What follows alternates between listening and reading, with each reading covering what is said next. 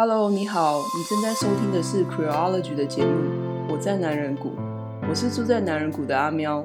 在每一集的节目里，我会以戏骨女性工程师的身份，分享我在职场上的观察和经验，聊科技产业新闻，聊职场性别平权，聊科技、性别和少数的连结。Hello，大家好，我是阿喵。看到今天的标题。大家应该都猜想到了吧？我今天要和大家聊聊 Siri。我想应该有苹果手机的人，应该都对 Siri 还蛮熟悉的。没听过的朋友们，我还是稍微讲一下 Siri 是什么。Siri 就是苹果手机的语音助理。你可以问 Siri 今天的天气，请他帮忙设定闹钟。开车的时候，你还可以请他帮你回简讯。我自己虽然不是 Siri 的重度使用者，不过我有时候也会用到它。比如说我在煮饭的时候，常常会请它设定闹钟，或者说请它帮我调整我正在听的音乐的声音大小这些的。最近我在更新我的苹果手机的作业系统的时候啊，我就突然发现这个版本呢，有一个来自于 LGBTQ 的中性的声音。很可惜，就是中文的手机上还没有中性的声音。不过，我今天可以短暂的邀请这位中性的 Siri 来上一下节目，来接受我的访谈，这样让大家先听听看，过过瘾。在看这个苹果语音助理的这些选项的时候啊，我就发现它其实不只提只用一种的语音，它还有各种口音，除了美国以外，有五种以外不一样的口音。还有各种不同的声音。其实为了要找这个传说中的中性的声音，我还找了好一阵子。因为其实苹果现在再也不以性别去标签这些声音了。以前会说是男性或是女性，现在是声音一、声音二、声音三。新的声音呢是声音五。对性别议题比较敏感的人，你应该都猜到了。苹果为了要让语音助理更加多元，所以加上了各国口音，而且还不用性别去标签这些声音哦。但是其实呢，这些设计不是一开始就有的。当初苹果发表 Siri 的时候，那时候只有一种的声音选项，而且是女性的声音选项。接着呢，在出了女性的声音选项之后呢，他们也出了男性的声音选项。所以其实有很长一段时间哦，那个 iPhone 的语音助理的选项，声音选项只有男性跟女性这两个选项。那是什么让苹果开始去考量这些多元化的、不要性别标签的语音助理呢？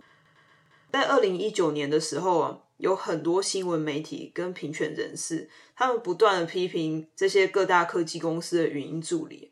他们说，这些科技公司啊，在设计语音助理的时候，充满了偏见。他们所谓的偏见是什么？科技公司除了更应该小心的去设计这些语音助理的人工智慧，他们还可以做一些什么其他的事情，去避免这些设计上的偏见呢？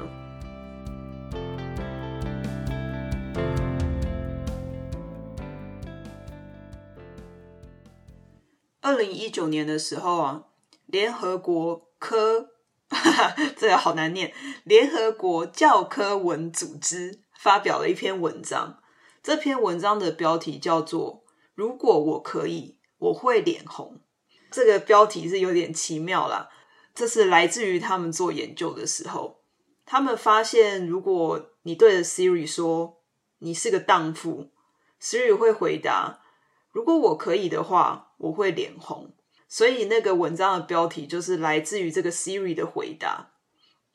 研究也发现呢，大部分的语音助理都是预设为女性的声音，甚至当时的 Amazon 他们的语音助理也只有一个唯一的选项，就是女性的声音。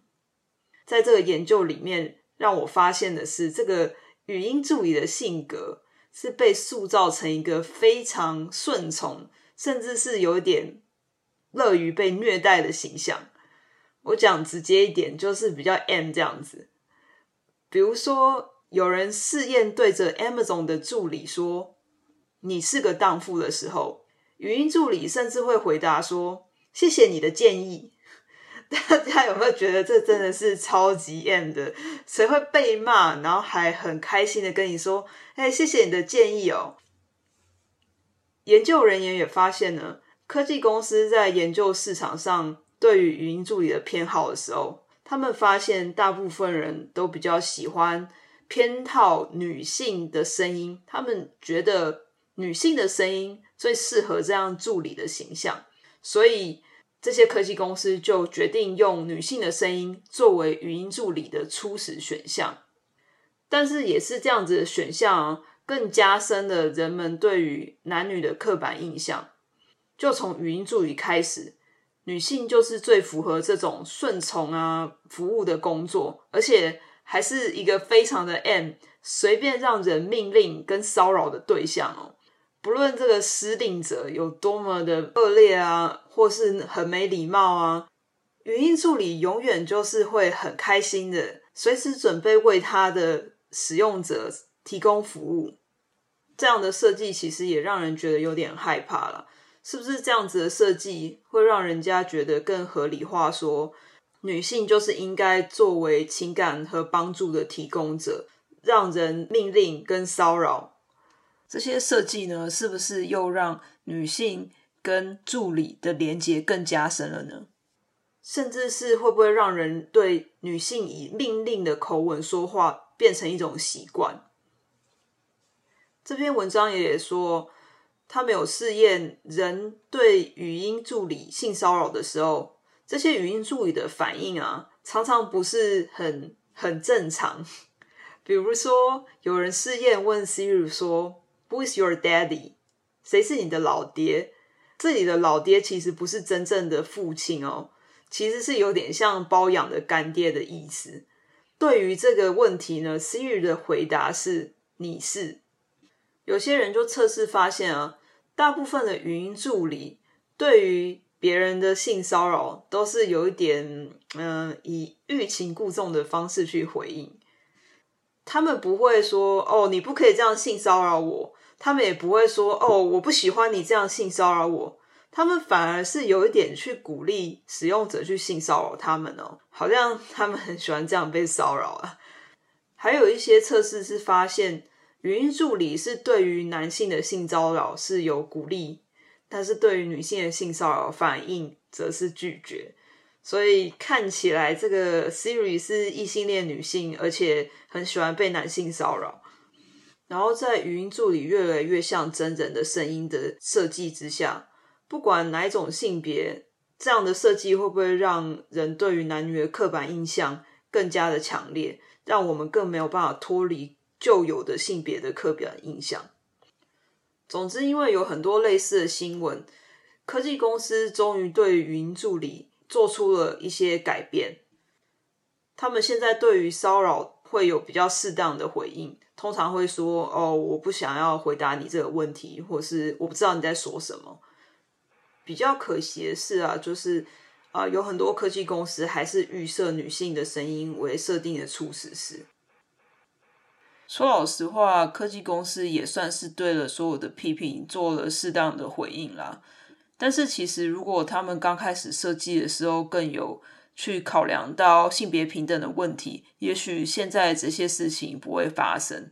在这个事件当中，科技公司在未来还可以做些什么，避免这样的事情发生呢？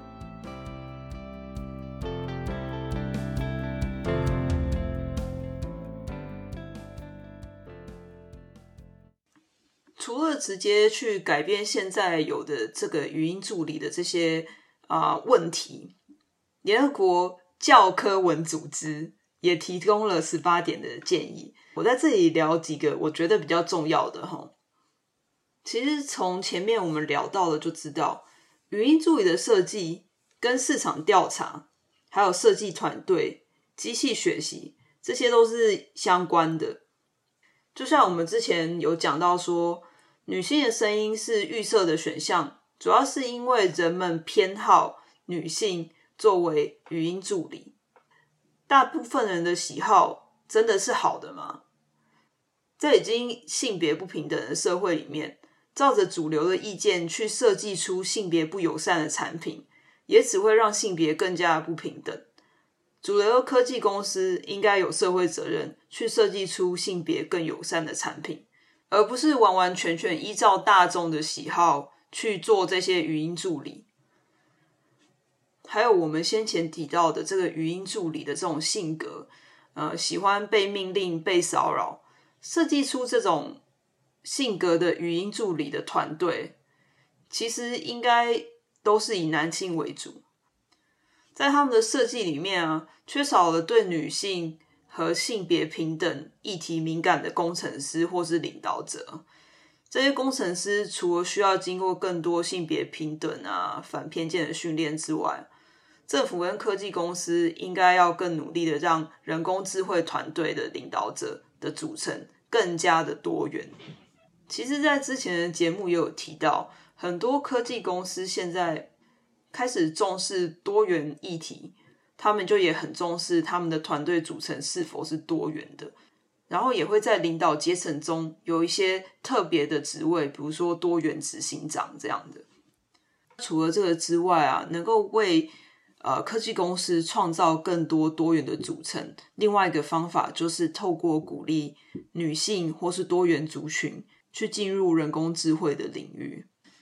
另外一方面呢，人工智慧是透过大量的资料去学习的。呃，我举一个例子好了。人工智慧之所以呢，就是有智慧可以辨认一只猫是猫，是在这个软体看了无数的猫的照片之后，然后人类教导它说：“诶，这个是一只猫。”人工智能才能够辨认说这是猫。但是如果人类给它很多狗照片，但是还是告诉这个软体说，这一只是猫。在这样的情况之下，人工智慧会把狗当成猫。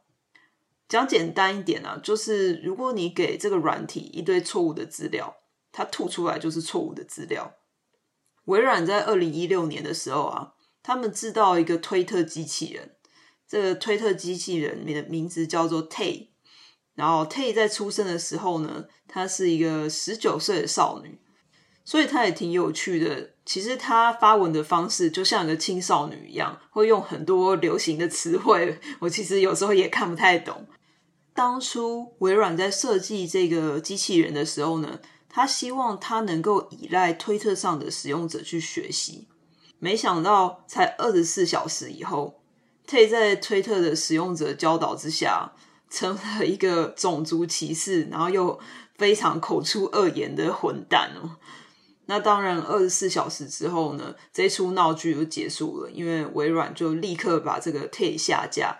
后来他们也有尝试对 T 做一些调整，然后再让它上架，但是好像结果也不是很顺利，所以 T 已经不存在在这个世界上了。其实这个经验就告诉我们啊。科技公司在设计人工智慧的时候，不应该让科技完全全盘接受它获得的资讯。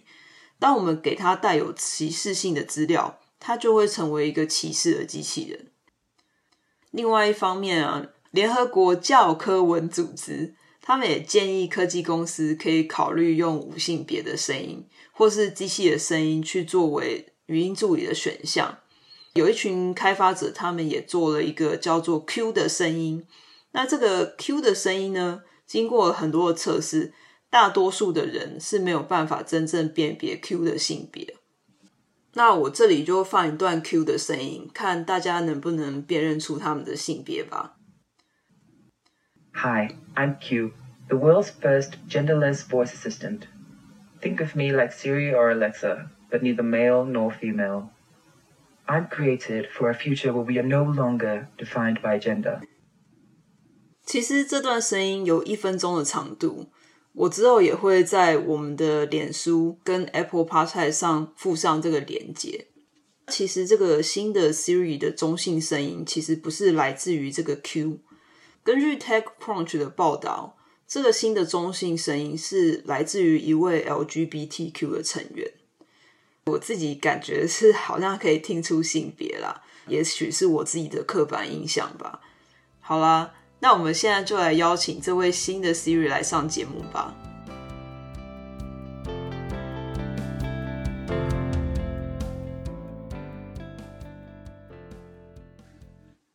好，那我们首先先欢迎 Siri，让他来自我介绍一下吧。Hey Siri，嗯哼，Tell me about yourself. I'm Siri, here to help. 我现在来问问看他最喜欢什么动物好了。Hey Siri, what's your favorite animals? Software doesn't usually get to choose one, but I'll say giraffes. What's yours? I love cats. Good choice. Fun fact there are more pet cats than pet dogs worldwide, but don't tell the dogs.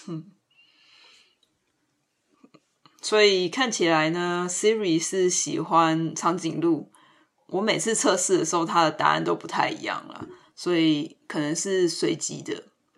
那我们现在来问问看它的性别好了。Hey Siri, are you a male or female?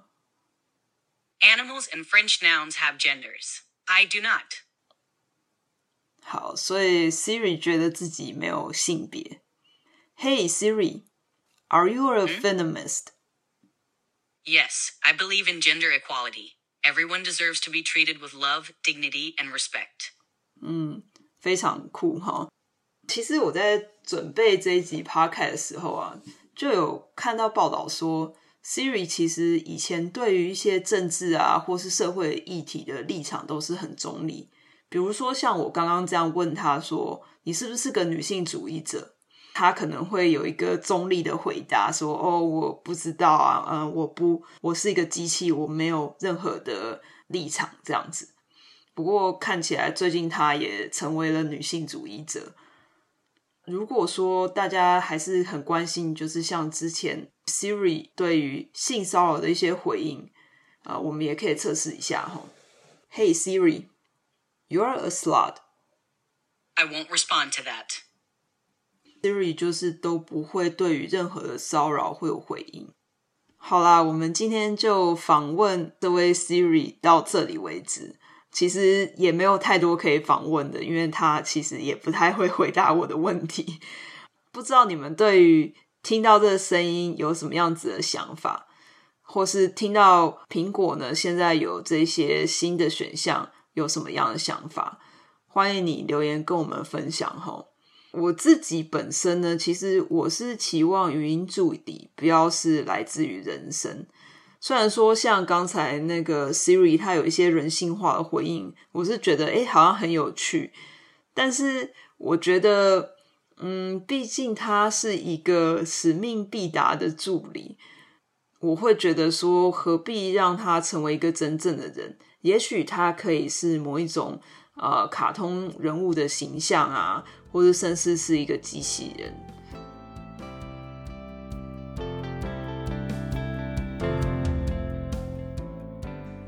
很多人会觉得，就是这个语音助理的问题，好像呃 性别平权的呃运这些运动推动者们，好像有一点太夸张齁，好像语音助理也没什么大不了的。其实。我在看到关于这个新的 Siri 声音的时候的那个报道下面，看到类似的评论，就说呃何必要政治正确呢？浪费时间跟金钱等等之类的。我有时候也会有这样的想法，可是我想要跟大家分享一个小故事，就是我自己也有点惭愧的小故事，然后让大家想一下说，这个事情怎么会这样呢？好。就是我自己认为呢，自己对性别议题还算敏感，但是呢，其实今天啊、我在开会的时候，我在跟同事讲到一个社工啦。那其实这个社工呢，我并不知道他是谁，我只是假设有一个这个社工，然后我想要跟这个社工聊聊天，但是呢，我却不小心脱口而出说许就是英文的女生的意思。然后我讲完，我马上就 哈，我怎么会这样讲？然后我赶快赶快改口，这样子就觉得，好像有一点 惨，因为呢，我连我就是对于性别议题都有那么敏感的人，我也会有这种刻板印象，这样子的不小心的脱口而出。可能英文因为是我的第二语言，所以我也没有办法很自然的使用它。这个小事件啊，就给我更多的省思齁，就是说，嗯，我是不是也是在呃各样各种的这一些。小事情上面，比如说语音助理啦，或是其他人的一些意见啊，或是呃媒体啊，或是我的父母啊，都有可能。然后在这些事情的堆叠之下，我才有了这样子的刻板印象哈。所以我会觉得说，语音助理这件事情其实并不是一件小事，因为我们的生活跟科技越来越贴近。也有很多小朋友从很小的时候就开始使用语音助理，所以我会觉得啊，去关心这样子的事情，去给科技公司施加一些压力，让他们去更重视多元议题，其实是一件好事。很多人会觉得说这是阻挡了科技进步，但是如果科技进步了，只为了服务少数的人，那是真正的人类全体的进步吗？今天有很多的内容都是来自于联合国教科文组织的这一篇文章。这篇文章呢，一百四十八页，是我看到找资料的时候最详尽的文章。那他当然也引用了很多其他的报道，但是基本上全部的报道都在里面。所以呢，啊、如果想要更了解这个议题的话呢，其实好好的阅读一下全文，应该就可以大概知道这个议题的来龙去脉。然后各种不一样的切入点啊，等等的。我总结一下，联合国教科文组织这篇文章，如果我可以，我会脸红。指出了用女性声音和顺从的这个语音助理，可能会加深性别不平等、性别刻板印象之类的问题。他们建议科技公司和政府多鼓励女性投入人工智慧的研发的工作。加强人工智慧团队对性别平等和偏见的了解。语音助理的这个其实只是科技产品当中的其中一项，但是借由这个事件呢、它是一个非常好的例子，让我们更了解说，其实我们每一天的生活都跟科技有关系。科技公司里面的成员跟领导者，只有变得更多元，才能让各种多元的声音。进入到我们日常生活当中，让科技产品可以服务多元的大众，不是只有某一个区块的大众为主。我们的日常生活中已经充满了足够的刻板印象，不管是哪一项科技产品，如果能够多一点巧思去思考少数族群的立场的话，也许会好一些。好啦，今天就分享到这里。啊、呃，如果你对于这个语音助理的议题有什么意见的话呢，欢迎你留言跟我们说。那我们就下次见喽。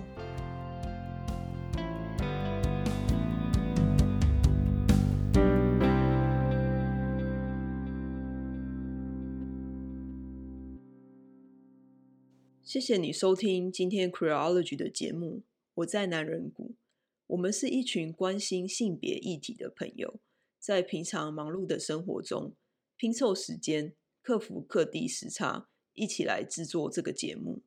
如果你喜欢我们的节目，你可以用以下几种方式支持我们：收听节目、订阅我们的频道、留下五星评价，或是邀请你的朋友一起来听 c r e o l o g y 的节目。也可以到 c r e o l o g y n e t 点选页面上的 QR 码，请我们喝杯咖啡。